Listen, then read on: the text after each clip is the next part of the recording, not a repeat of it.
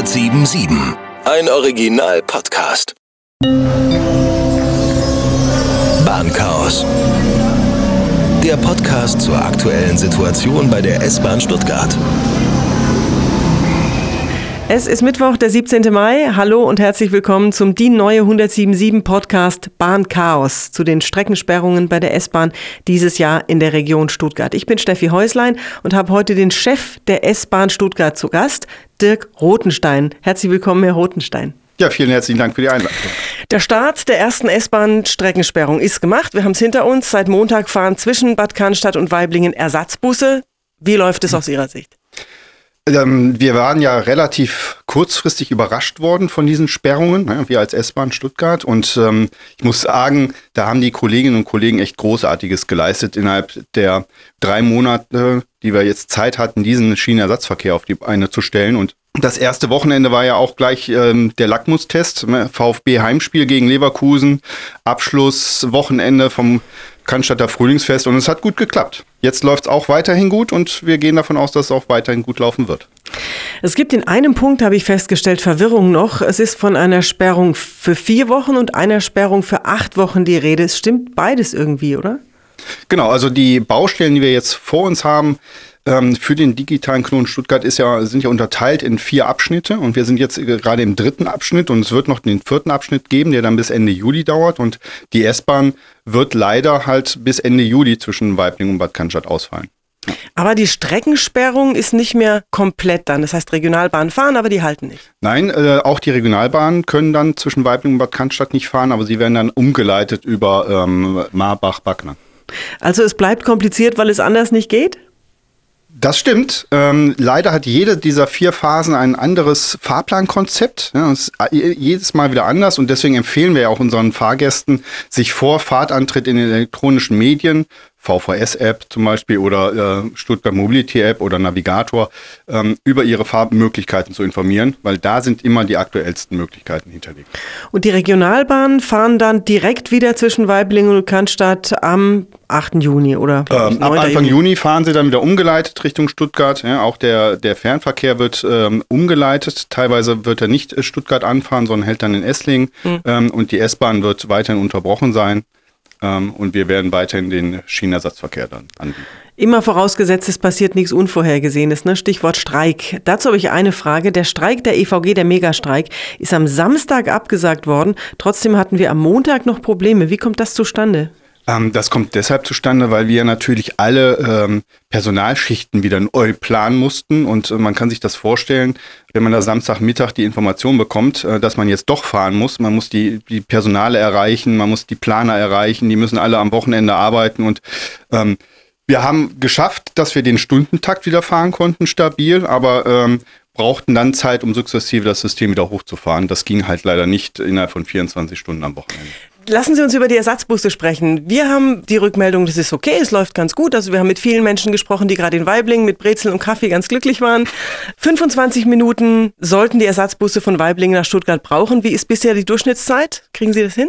Ja, äh, 25 Minuten plus minus. Also ähm, wir hatten äh, einzelne Fahrten, die waren sogar etwas schneller. Ja, ähm, es sind natürlich auch Fahrten dabei, die etwas länger brauchen, weil wir uns ja die gleiche Infrastruktur, sprich Straße, teilen wie alle anderen Pkw-Fahrer und Pendler, die dann mit dem Auto unterwegs sind, auch in der Region.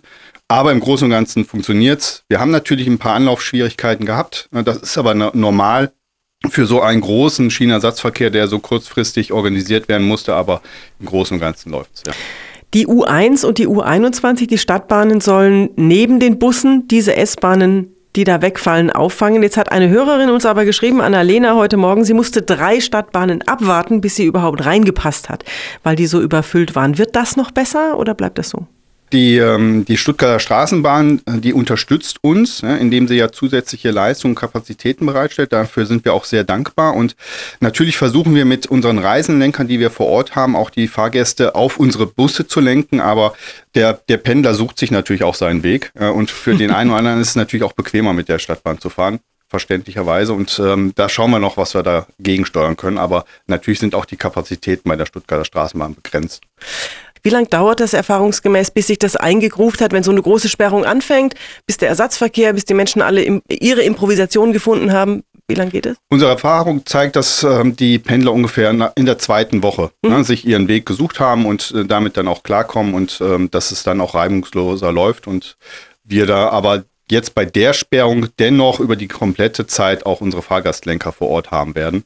Dann muss ich aber sagen, ein Kollege hat erzählt, er wollte eine Auskunft haben, als er auf dem Vasen war. Der erste Bahnmitarbeiter wusste auch nicht weiter und der zweite konnte kaum Deutsch. Also wie, wie passiert das? Wird das noch besser? Ja, wir haben natürlich auch ähm, externe Personale rekrutiert für äh, diese Reisendenlenkerfunktion und äh, die schulen wir, ne, die weisen wir ein.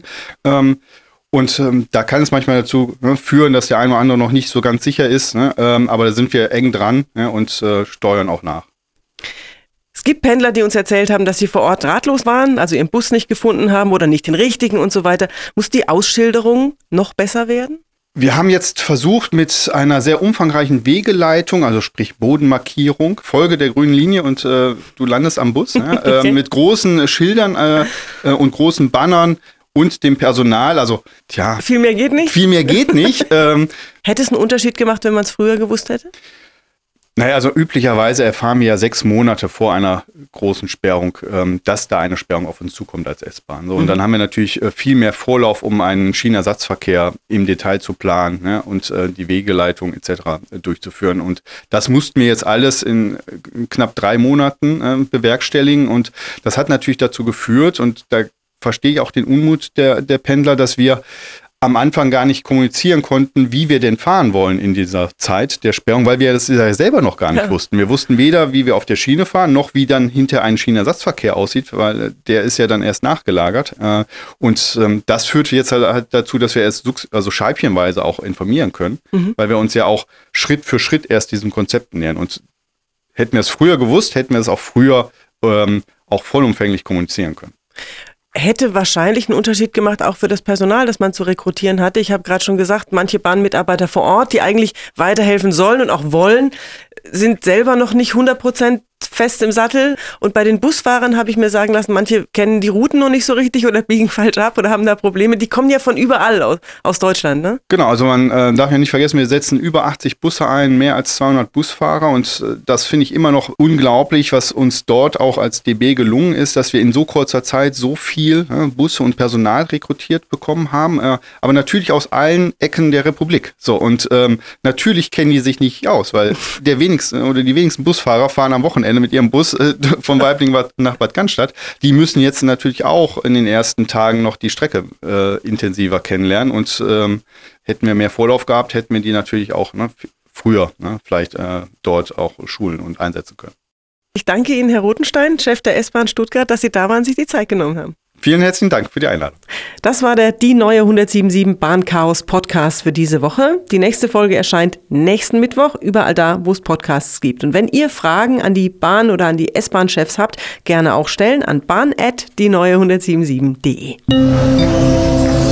Bahnchaos, der Podcast zur aktuellen Situation bei der S-Bahn Stuttgart, ist eine Produktion von Die Neue 177. Bester Rock und Pop.